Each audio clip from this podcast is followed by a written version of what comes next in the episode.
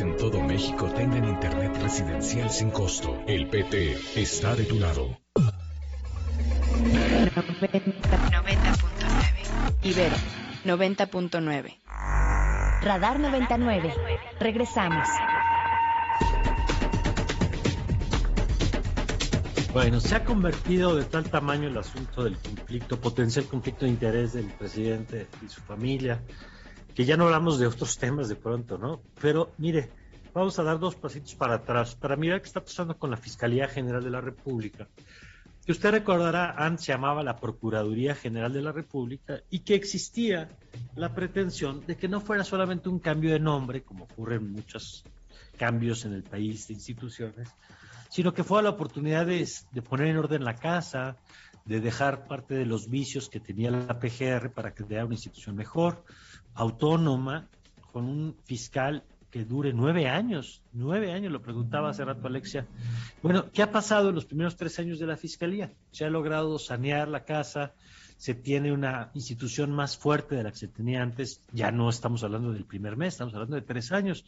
Creo que ya, ya tendríamos que ver si por lo menos se va en el sentido correcto. Y una organización que le ha dado seguimiento puntual a este tema, pues es, es México Evalúa, y por eso le agradecemos mucho a Edna Jaime, directora de México Evalúa, que nos acompaña esta mañana. Querida Edna, ¿cómo estás? Muy buenos días. Muy buenos días, Mario. Gracias por darme la oportunidad de hablar de la Fiscalía. Eh, es un tema importantísimo. Yo creo que está en el centro del, eh, no solamente el tema de impunidad, sino de conflictos potenciales que este país puede enfrentar porque no puede investigar delitos, porque no tiene la capacidad eh, no tenemos la capacidad a nivel federal y pocos estados la tienen eh, para llevar a cabo un proceso de persecución penal efectivo, Mario. Entonces, a la pregunta que tú hacías, ¿cómo estamos? Pues yo veo la transición fallida y veo a un fiscal eh, completamente desinteresado en llevar a, buen puerto la transición. El fiscal general, ¿en qué tendría que consistir la, la transición? Cuando dices la transición, ¿qué tendría que ser? Este, Mario, mira, hay un montón de elementos eh, que quisieron eh, conformar, esta, ser, componentes de esta transición. Déjame, nada más te digo lo más importante. La transición implicaba hacer de la investigación criminal eh, un, un, espacio de efectividad. ¿A qué me refiero? Tenemos, la Procuraduría no tenía capacidades no tenía interés en hacer investigación criminal profesional. Y lo que queríamos es tener profesionales de la investigación, tener fiscales independientes que en su planteamiento de investigación no, no hubiera injerencias externas, profesionalizar a todos los componentes de esa investigación, la policía de investigación, lo, lo, que conocemos como detectives cuando vemos una película, queríamos, e, esa era la aspiración, tener investigadores súper profesionales, con fiscales que pudieran plantear la teoría de los casos y que pudieran después presentar el caso ante los jueces.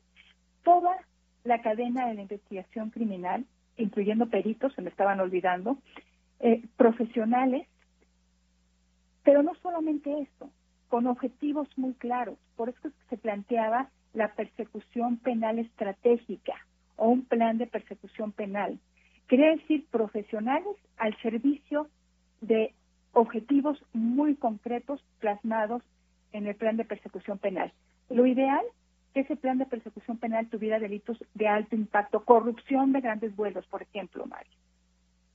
Organizaciones criminales, redes criminales que afectan, que están afectando la seguridad pública o que están afectando el patrimonio nacional a través de la corrupción o la eficacia gubernamental por la corrupción. Entonces, que realmente estuviera enfocada en las cosas que más nos dañan, que nos tienen atorados, violaciones graves de derechos humanos, eh, y que no se perdieran tonterías, que no se perdieran venganzas personales, en persecución penal eh, eh, con fines políticos, entonces, por eso el componente de la autonomía era importante. Exacto.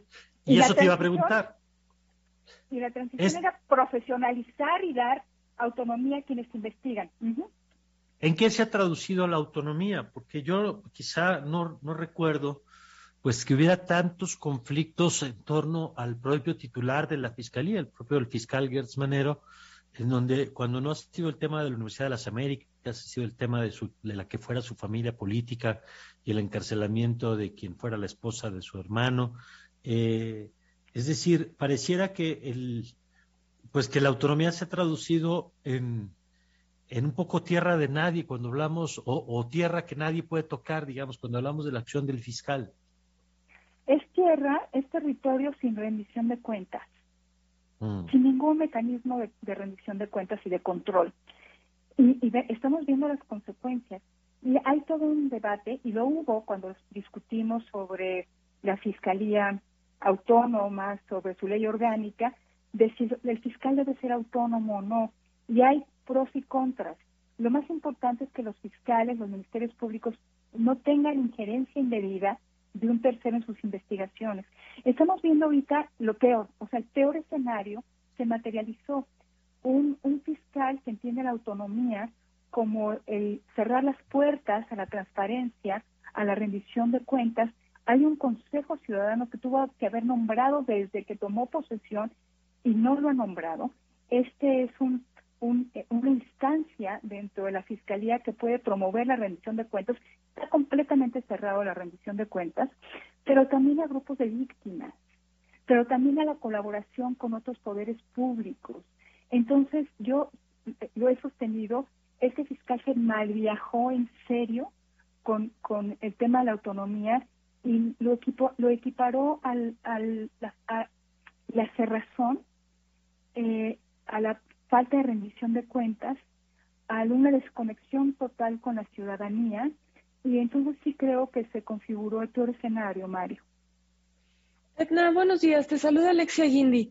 Ahora, en, en, esos casos, justo yo le preguntaba a Mario hace ratito, ¿hay manera de, o hay situaciones que permitan destituir a un fiscal antes de que acabe su periodo de nueve años? Es complicado, sí, sí las hay es bastante complicado. Eh, podría activarse el proceso. Eh, no creo que ni los legisladores ni el presidente estén dispuestos a desgastarse de esta manera para poder eh, remover al fiscal. Entonces, Pero pensando en el siguiente presidente, pues. podría ser, pero justamente se, se crearon las salvaguardas para que no fuera removido un fiscal por cuestiones políticas, que por ser incómodo al poder pudiera ser removido. Entonces se crearon los candados que ahorita protegen a un fiscal en su cargo, pues que no, no está teniendo buen desempeño. Dejemos sus vendetas personales. Los indicadores de la fiscalía no nos hablan de ningún cambio ni de mejoría en sus procesos de investigación. Hay más rezagos, eh, sigue eh, eh, existiendo impunidad en delitos graves. Entonces, bajo cualquier parámetro, no ha sido un buen fiscal. pero pues sí lo protegimos, se protegió, los legisladores lo protegieron para que tuviera justamente el margen de autonomía y, y de permanencia en el cargo para que aún siendo incómodo por su trabajo no pudiera ser removido. Entonces, pues vamos y creo que nos queda el espacio de pues, la demanda ciudadana, por eso es que desde el colectivo contra la impuremia presentamos un, un boletín, un, comunicado, un posicionamiento, donde pedimos al Senado que lo llame a rendición de cuentas. Eh, quizá es la configuración política lo que también le da pues este margen eh, un poco de arbitrariedad, al fiscal de no rendición de cuentas, porque tampoco el, legislativo, el Senado, lo llama cuentas, le, pide le pide explicación de sus actos y da seguimiento a cómo va el proceso de transición. Han permitido que el fiscal descono eh, eh, no observe la ley. Eh, no lo hizo con la ley orgánica con la que recibió la fiscalía, ya la abrogó, pero sigue incumpliendo la que él mismo aprobó, sobre todo en el aspecto del Consejo Ciudadano. Bueno, pues vamos a ver, eh, ¿quién tendría que dar acuse del Senado? Eh, mira, eh, no, no, tengo conocimiento de que hayan mostrado Mario eh, pues un acuse del, del llamamiento que estamos haciendo a que se haga algo. De todas maneras, vamos a seguir insistiendo.